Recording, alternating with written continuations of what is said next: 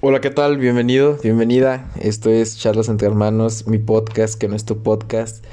Buenas tardes, buenos días, buenas noches a la hora que estés escuchando este podcast. Vaya, hoy un día muy de vientos increíbles en Zacatecas. Bueno, aquí es increíble. Si algún día llegan a venir a Zacatecas, créanme que es de los mejores climas que hay en México. Hay de todo tipo. Hay calor sumamente seco y que te raspa la piel, te, te amorena, por así decirlo vulgarmente. Eh, vientos, frío, llega a nevar, llover. Ahorita hay vientos de más de 17 kilómetros por hora. Vaya, qué, qué cosas en sus hermosos Zacatecas. Si me escuchan así es porque me acabo de levantar, me quedé dormido. Otra vez. bueno, un poquito. Y pues hoy algo que reflexionar, ¿saben? Eh, bueno, eh, hoy me toca discutir con un familiar que dice, es que a ti todo se te hace fácil. Y qué chingón. La, la verdad le dije, pues sí, güey, a mí todo se me hace fácil. Y bueno, esa frase o al sentirme gratificado con mi egocentrismo cuando me dice, a ti todo se te hace fácil, le digo, sí, güey, pues que no, así es la vida. Eh, que no cuando tengo un problema en la computadora y es sumamente difícil repararlo, hay alguien que lo repara y lo hace algo más fácil. Eh, bueno, a lo mejor ese no sea el mejor ejemplo, pero que a veces no estamos estudiando derivadas y hay alguien que las hace ver como si fueran fáciles, prácticamente. Eh, no está, hoy estaba viendo el fútbol, estaba viendo Sevilla contra Borussia Dortmund. Hay un delantero de 20 años menos que se llama Erling Haaland, un monstruo de 1.90 que mete goles prácticamente de tres tiros que de tres tiros que van a portería de él, dos son gol. Y hoy lo demostró y lo hace ver fácil. Y voy a la cancha y fallo siete goles. Y yo, ay, güey, pero este güey no los, no los falla.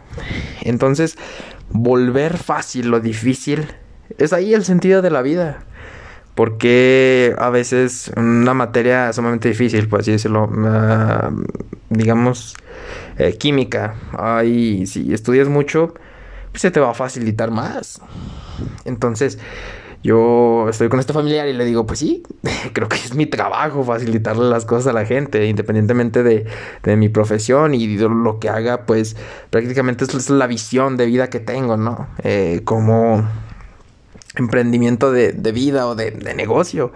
Eh, si mi problema es económico, pues créeme que yo voy a salir a vender lo que sea, lo que sea. Creo que ahí hay más valor. Eh, y recuerdo, recuerdo este, esta analogía en, en, en preparatoria. Y a mí me toca ver a compañeros que que pues tenían cierto trabajo y pues les, les, iba muy bien y qué bueno. Y pues tenían dinero más que le daban sus papás y pues daban para ciertas cosas, ciertos lujos que a lo mejor yo, yo no tenía. Entonces yo dije, ah, güey, tengo que empezar de verle por ahí. Pero al ver el fracaso en pedir trabajo aquí, pedir acá, de estar tocando puertas, si te llega a decir cierta frustración o no lo estoy haciendo bien o no me quieren dar trabajo o sería muy mal empleado. Entonces reflexiono y, pues veo esta parte de los negocios y digo, vaya, los negocios es, es, es muy, es muy variable. Este, de hecho, pues, eh, de donde me empezó a encantar la venta arbitraria fue vendiendo dulces en la preparatoria y me iba muy bien. De hecho, pues, eh, si me iba muy bien diario, vendía 400 pesos. Eh, bueno, no diario, pero si, si, me iba muy bien en un día, podía vender 400 pesos. Pero si me iba muy mal, un día vendía menos de 50 pesos. Pero así es esto y es, es increíble el mundo de los negocios. Y a veces pues la gente no está dispuesta a tomar este riesgo variable, que hay días en que te va bien y días en que te va mal. Ahí lo veo en la bolsa de valores. Que bueno, soy un amante de los mercados bursátiles. Y dije, no, pues ah, ahí está, y ahí estoy. Me, me, me encanta ese, ese, ese, riesgo. Y vaya, recuerdo cuando estaba vendiendo a un gran amigo, hermano, que una vez dice, va, va, güey, te acompaño a vender dulces. Entonces yo iba por salón en salón en la puerta y llegaba gritando, buenos días amigos, compran dulces. Y bueno, así todo normal. Y él me dice, oye, ¿no te da vergüenza? Y le digo, no, güey. Yo, yo sé que no lo decía, mm, no de mala manera, simplemente de, de cómo gritaba, de que si la cagaba, de que si no tenía pánico de hablarle a 37 güeyes. Y yo, no, güey. Creo que te hace un poco más este, un poco más extrovertido y un poco con más confianza social. Y eso fue lo que me hizo ser sumamente con esa confianza social. Creo que me ayudó mucho a mi, a mi inteligencia social. Y, vaya, me encanta, me encanta vender.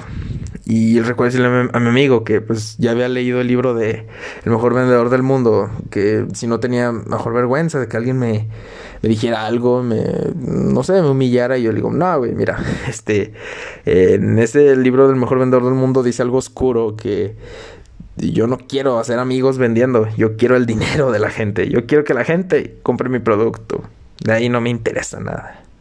Por eso, pues, es el trato que se le da a la gente. Además de que, pues, gracias a Dios tengo una calidad humana, pues, muy buena. Bueno, yo no puedo hablar de mi calidad humana, creo que, pues, eso ya lo habla la gente que, que goza, a lo mejor en ciertas ocasiones hablar de mí.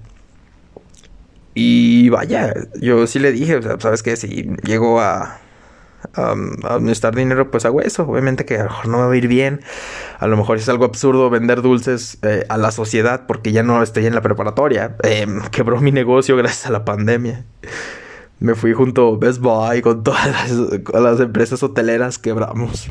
Pero vamos a regresar más fuerte, banda. Vamos a regresar más, más, más fuerte.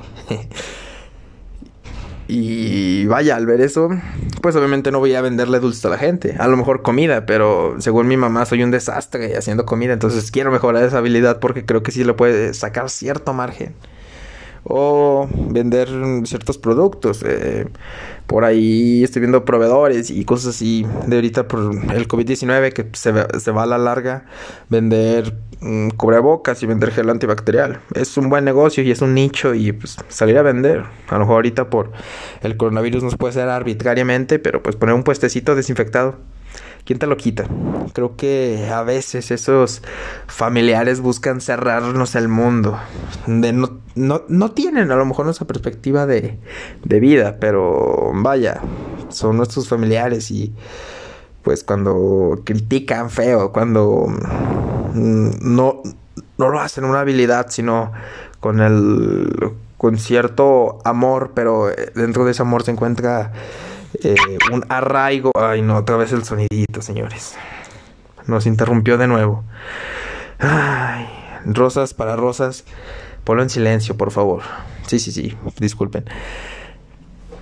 Y vaya, como, como no se aplaude que gente, no, a lo mejor no como yo, pero haga las cosas fáciles, porque todo tiene que ser difícil. Es lo que estaba reflexionando hoy en día. Pero bueno, vamos a entrar al tema. Y me va a decir, ¿este no fue el tema? Y yo, no, no fue el tema, simplemente fue una anécdota.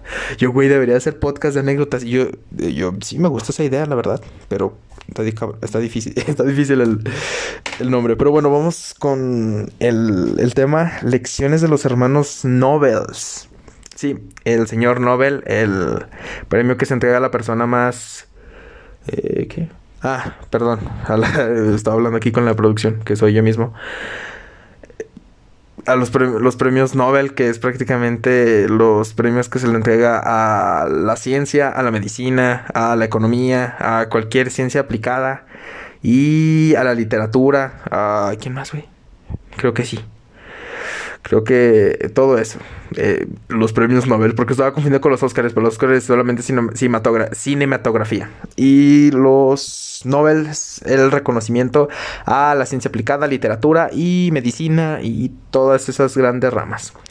Y bueno, los hermanos Nobel, que no sé cómo se llaman, vamos a decir que uno se llamaba Rosas Nobel y otro era Daniel Nobel. Saludos a Daniel.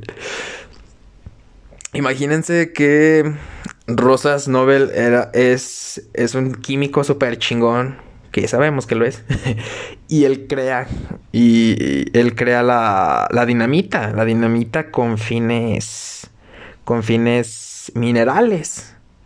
Ya desgraciadamente el mundo usó la dinamita para hacer tipo bombas caseras, eh, en armas, en todo tipo de ataques terroristas, vaya, se usó de mala, de mala manera.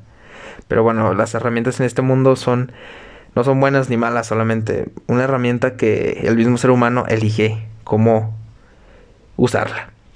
Imagínense que Daniel Guerra es un reconocido escritor. No, Daniel Guerra. Ay, güey, ya nos confundimos. Daniel Nobel es un reconocido escritor en Francia.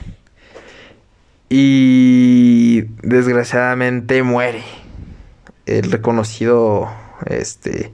El reconocido Daniel Nobel de escritor en Francia. Y pues ahí va su hermano Rosas a su funeral. Y entonces se le hace los célebres un profundo un profundo dolor para Rosas Nobel que Daniel Nobel haya muerto, un gran escritor francés. Y entonces Rosas Nobel al regresar en el avión ve en un periódico muere el creador de la dinamita y de la muerte y de la destrucción en este mundo de los años que 60. Maldita sea. Le rompe el cerebro a Rosas Nobel, creador de la dinamita. Imagínense ver en vida cómo habla la prensa de tu muerte. Imagínense ver su muerte. Se si, si, lo piensan, sí, imagínense ser famosos y ver su muerte en todos lados, ver, leer un artículo sobre su muerte. Entonces Rosas Nobel empieza a leer y dice puras cosas negativas, que la dinamita se usó para fines de la guerra, fines en armas, fines en, en destrucción, menos para la minería. Entonces Rosas Nobel está muy, muy, muy mal. Dice, en serio, el día que me muera, este es el legado que voy a dejar. Y entonces Rosas Nobel ver su propia muerte en artículos de revistas y periódicos, viendo hablando negativamente de él, dijo, yo quiero dejar un ruido positivo en, en este mundo. Entonces Rosas Nobel crea los premios Nobel, donando toda su fortuna que le dejó la dinamita para darles esos premios, más un premio económico a la ciencia, a la medicina, a la literatura y no sé cuántas más ramas se les dé. Y entonces cuando él muere, destina todo ese dinero a los premios Nobel. Y así nacieron los premios Nobel. Vaya, nos rompe totalmente la cabeza que estaba pasando, que como a veces para tomar conciencia cómo le abrió los ojos ver su propia muerte. Son lecciones que te da la vida para para simplemente abrir los ojos. Y esto es lo que yo digo. Eh, obviamente sé que a lo mejor, no sé si alguien me escuche, adulto, un chavo, no sé quién sea. Pero ahorita vimos todo lo que está pasando en el mundo, que no tenemos el día de mañana asegurado y nunca lo hemos tenido que esto nos hizo abrir los ojos. Entonces, ¿cómo seríamos recordados? ¿Dejaremos algo positivo en este mundo? Nos deja mucho, mucho que pensar este, esta historia. Y bueno, esta fue la historia de los señores Nobels y una anécdota de José Luis Núñez empezando. Muchas gracias.